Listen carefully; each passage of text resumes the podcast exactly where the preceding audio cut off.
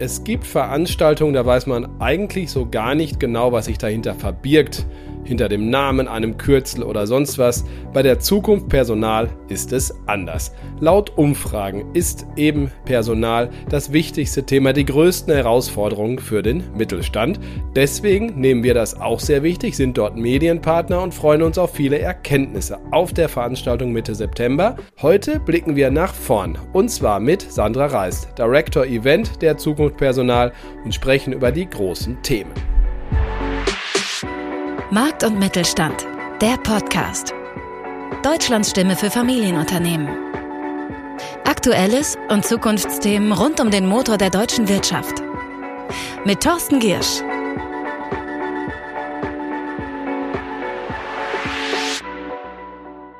Viele Themen bestimmen, wie erfolgreich ein Unternehmen beim Thema Personalgewinnung und, naja, dabei die besten Leute zu halten ist. Technologische Aspekte spielen eine Rolle, da hat sich viel getan, aber eben auch kulturelle. Wir sprechen über das, was die Zukunft Personal im September prägen wird. Mir zugeschaltet ist jetzt Sandra Reis. Ich grüße Sie. Hallo, schönen guten Tag. Ihr Plan steht ja auch schon zu großen Teilen. Was sind die großen Themen der Zukunft Personal in diesem Jahr? Also zum einen gibt es natürlich weiterhin unsere fünf Highlight-Topics, die die Besucher kennen und eine gewisse Grundorientierung auch bieten. Das ist entlang der Employee Experience auch gestrickt, also den Weg der Mitarbeiter dann auch. Das heißt, wir beginnen bei Recruiting und Attraction, gehen über in Operations and Services, also die klassische Personalverwaltung, auch wie man sie kennt. Auch der Bereich Talentmanagement ist hier verortet. Dann folgt natürlich auch ähm, der Bereich Corporate Learning und Development. Ähm, der nächste Punkt ist Corporate Health, weil man möchte ja auch, dass seine Mitarbeiter lange gesund sind. Und Future of Work gibt dann einen Ausblick, wie sich dann auch die Arbeit weiterentwickelt. Und darüber hinaus gibt es in diesem Jahr auch einen verstärkten Fokus noch in den inhaltlichen Themen Sustainable HR und People Centricity. Was hat sich denn im Vergleich zum Vorjahr getan? Was ist so ein bisschen größer geworden, vielleicht auch kleiner geworden, neu dazugekommen? Also was man auf jeden Fall feststellen kann, die übergeordneten Themen, die dann auch die Nachfrage mitdominieren, das sind die gleichen. Also der Fachkräftemangel, der ist nach wie vor nicht wegzureden. Er ist steter, steter Begleiter aller Unternehmen. Und was wir jedoch als Trend festgestellt haben, ähm, dass mittlerweile die Unternehmen wesentlich mehr Wert auch auf die Mitarbeiterbindung setzen, sodass gar nicht erst der Bedarf nach neuem Personal entsteht und ähm, man auch die eigenen Mitarbeiter stetig weiterentwickelt, in andere Positionen auch hineinentwickelt, weiter fördert und so dem Ganzen doch dann auch mit internen Kräften entgegenzuwirken ähm, weiß.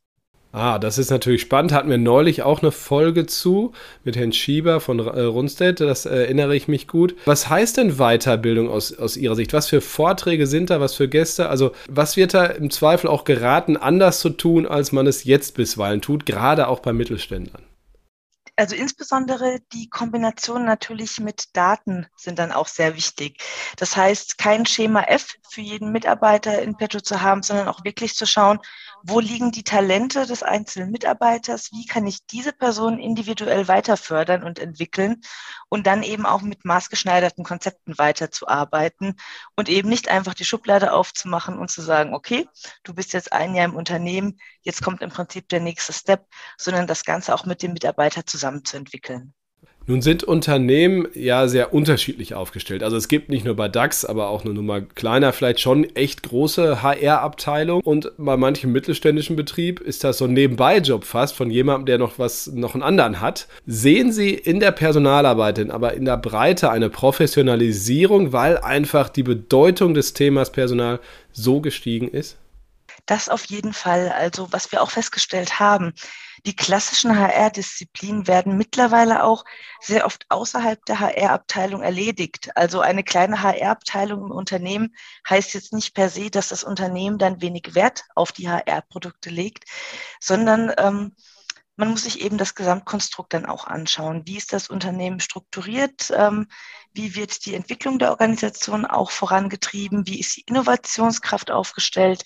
Und dann kann es eben durchaus sein, dass gerade die, Themen wie zum Beispiel jetzt Learning, das wir gerade angeschnitten hatten, gar nicht mehr über die HR-Abteilung selbst getriggert werden, sondern aus den Abteilungen kommen. Eben mit dem Stichwort People Centricity, näher auch am, am Arbeitnehmer zu sein, kann es dann tatsächlich passieren, dass der Input dann vom direkten Vorgesetzten kommt und eben nicht aus einer übergeordneten Abteilung. Ähm, deswegen, man kann jetzt gar nicht sagen, dass ähm, eine kleine HR-Abteilung dann gleichzeitig bedeutet, dass die ganzen Themen dann wegfallen, sondern sie werden anders strukturiert. Und ich glaube, die Themen zu verdrängen, das kann sich auch heutzutage kein Unternehmen leisten, wenn es nicht von Wettbewerbern abgehängt werden möchte im Kampf um die Talente dieser Bereich People Services nennt man es ja auf Neudeutsch, ja. Also das, was die Mitarbeiter, naja, grundsätzlich erledigt bekommen von einer Personalabteilung an Basisarbeit, Urlaubsanträge äh, und so weiter und so fort. Naja, das macht ja auch viel häufiger die Technologie. Also da haben ja auch die Mitarbeiter viel weniger mit den Menschen zu tun. Das Wesentliche, was ihren Job angeht, machen sie ja mit den Führungskräften. Also sollten die auch gut geschult sein, so nach dem Motto. Oder äh, verstehe ich das richtig? Genau, das ist korrekt. Und umso mehr ist es uns eben auch ein Anliegen, jetzt nicht nur, ich sage jetzt mal, den HR-Kernpunkt in der Zielgruppe anzusprechen, sondern eben auch ein wenig drumherum in die äh, Führungskräfte ähm, mit reinzustrahlen, in die Abteilung hineinzustrahlen, vielleicht sogar auch aus der IT Menschen dafür zu begeistern, sich bei uns über HR-Themen zu informieren, eben weil doch mittlerweile keine Führungskraft drumherum kommt, sich auch diesen Fragen stellen zu müssen. Technologie spielt da eine wichtige Rolle. Äh, immer mehr auch kleinere Unternehmen nutzen Softwarelösungen, die wie Pilze aus dem Boden sprießen, hat man das Gefühl. Ist auch gar nicht leichter, den Überblick zu behalten. Welche Rolle spielt Technologie bei Ihnen auf der Messe und naja, hilft das vielleicht auch ein bisschen zu sortieren? Also bei den Ausstellern spielt das natürlich eine sehr große Rolle. Ähm, gerade wenn ich jetzt in, in Startup Village schaue, dass ähm, ja zu einer Größe herangewachsen ist, ähm, da wagte ich am Anfang des Jahres noch nicht dran zu denken. Da sieht man, wie viel Innovationskraft natürlich grundsätzlich im Markt steckt. Und ähm, wenn man sich dann nochmal genauer mit den Unternehmen auseinandersetzt, stellt man fest, dass, dass doch sehr viele die Technologie als Basis dann auch vereint. Und so sieht man auch, wie jeder aus Technologie etwas anderes machen kann. Ich freue mich auch ganz besonders, muss ich sagen, auf die Keynote von Miriam Meckel, die uns dann auch einen Einblick geben wird, wie ChatGPT, so ein anderes ähm, ja, Unwort, Buzzword, wie man es aussprechen möchte, des Jahres, ähm, dann auch im Recruiting eingesetzt wird. Ob erfolgreich oder nicht, das dürfen dann natürlich alle während der Keynote erfahren. Ähm, aber Technologie macht für keinen Bereich Halt. Und umso wichtiger ist es, dass man dem Ganzen offen begegnet, sich dazu eine Meinung bildet und nicht von vornherein verschließt. Miriam Mecke, langjährige Kollegin von mir, äh, Ada äh, kennt man die Plattform und die auch in St. Gallen lehrt. Was, aber apropos Mittelständler, was sind denn so Fragen, die von, von deren HR-Leuten so häufig kommen? Wo, wo sehen Sie da auch wesentliche Veränderungsbedarfe bei Firmen einer, naja, kleineren und mittleren Größe? Also bei den kleinen und mittelständischen Unternehmen stellen wir gerade bei zwei Punkten dann doch fest, dass es zu einer Häufung kommt. Das eine ist das Thema Innovationsmanagement. Also wie schaffe ich es auch, mein Unternehmen zu transformieren, neue Produkte zu entwickeln, weiterzuentwickeln. Ähm, das ist natürlich so, ich, ich sage mal das ähm, altbekannte Beispiel, immer so dieser Dienst nach Vorschrift hat doch schon immer gut funktioniert. Warum sollten wir das jetzt anders machen? Das gehört natürlich mit dazu, dass man den Mut auch hat. Und das ist natürlich für große Unternehmen deutlich einfacher, da mal zu sagen, wir teilen jetzt mal eine kleine Abteilung ab, die versucht jetzt mal einen anderen Weg, ähm, geht vielleicht auch agilere Methoden und ähm, das ist bei einem kleinen mittelständischen Unternehmen, wenn auf einmal, ich sage jetzt mal gefühlt, die halbe Belegschaft auf einmal in so ein Experiment eingebunden wird, dann doch eine andere Herausforderung. Und ähm, da kann ich nur zu, ähm, dazu raten, die Veränderung auch anzunehmen und den Schritt zu wagen. Ein anderer Punkt, ähm, dazu begleitet uns auch Irene Kilubi auf den Messen jetzt schon länger, ist der Thema, ist das Thema Generationenwechsel.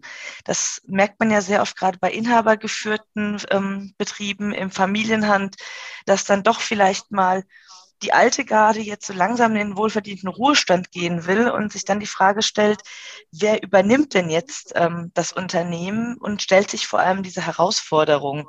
Da hatten wir jetzt schon im vergangenen Jahr ein sehr interessantes Gespräch mit Wolfgang Grupp und seinem Sohn. Da, da ist ja auch die Frage, wie das Ganze weitergeht. Und auch das muss man ja wissen. Die Nachfolger haben einfach den Druck, dass sie auch gerade in ländlicheren Regionen im Zweifelsfalle für sehr viele Arbeitskräfte dann auch verantwortlich sind und dann vielleicht auch darüber entscheiden, ob der Nachbar dann am nächsten Tag noch einen Job hat oder nicht. Und das ist definitiv ein Thema, das uns auch sehr häufig zugetragen wird, dass es da doch gerne noch mehr Informationen geben darf. Wofür die Grupps auch stehen, ist, ist Nachhaltigkeit. Sie produzieren in Deutschland. Sie haben das Stichwort ganz am Anfang ja schon erwähnt. Ich sehe da vielleicht, ähm, da bin ich aber auch auf Ihre Meinung gespannt, wie das auf der Messe auch in der Vorbereitung jetzt so durchschimmert. Ich sehe da einen gewissen Widerspruch. Auf der einen Seite hört man immer wieder Leute, junge Leute, wenn man irgendwo hinwechselt, auch die Älteren immer mehr, wollen zu einem Unternehmen gehen, wo Purpose eine Rolle spielt, nachhaltiges Wirtschaften, ESG-Kriterien, wir kennen das. Bald wird das ja auch alles sehr transparent, auch bis, vier, bis 250 Mitarbeiter schon. Aber wenn man ganz genau schaut, wann entscheiden sich für einen Arbeitgeber, kommt das Thema in den Top 10 gar nicht vor. Ich finde, das ist ein Widerspruch. Ähm, redet man nur so, Nachhaltigkeit ist mir wichtig oder, oder glauben Sie tatsächlich, ähm, nach allem, was Sie jetzt auch in der Vorbereitung der, der großen Veranstaltungen merken, Nachhaltigkeit ist wirklich ein Top-Thema im, im Recruiting? Also man merkt es schon, dass das tatsächlich ein Top-Thema ist. Ähm, so wie ich es eben noch hatte, ähm, dass die Startups sich doch sehr vor allem durch die Technologie auch auszeichnen, ist dann auch mit gemeint, dass insbesondere bei neuen Produkten und neuen Unternehmen, die jetzt ähm, hervorkommen, das Thema Sustainable HR doch einen sehr großen Stellenwert mitbringt von der Anbieterseite.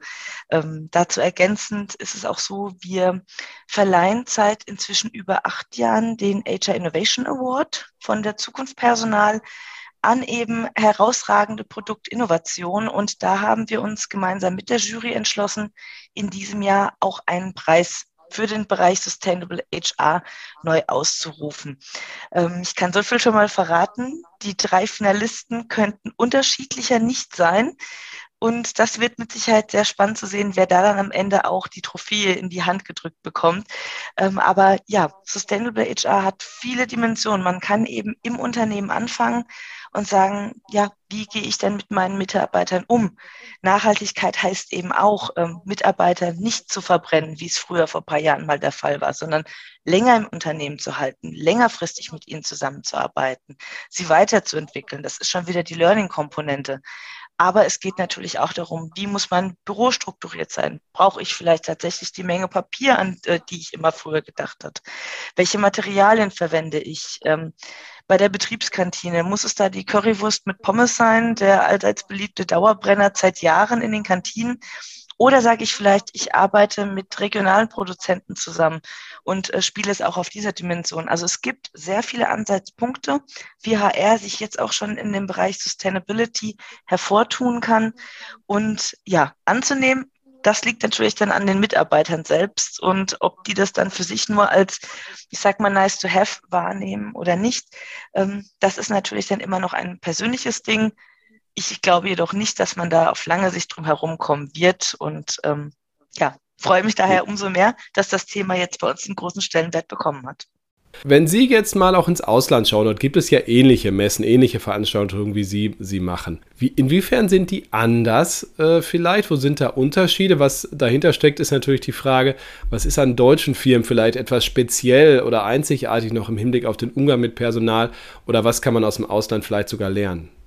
Den größten Unterschied ähm, zwischen uns und den internationalen Wettbewerbern, Konkurrenten sehe ich darin, ähm, dass bei uns natürlich die Messe selbst, also sprich auch die Anbieterdarstellung, einen sehr großen Stellenwert hat. Ähm, bei vielen anderen Veranstaltern ist es doch so, dass die Messe einen sehr starken Konferenzcharakter hat und gut, die über 20 Bühnen, die sind auch bei uns nicht wegzureden. Natürlich sind die ein zentraler Bestandteil und für viele Besucher auch der wichtigste Grund zur Messe zu kommen.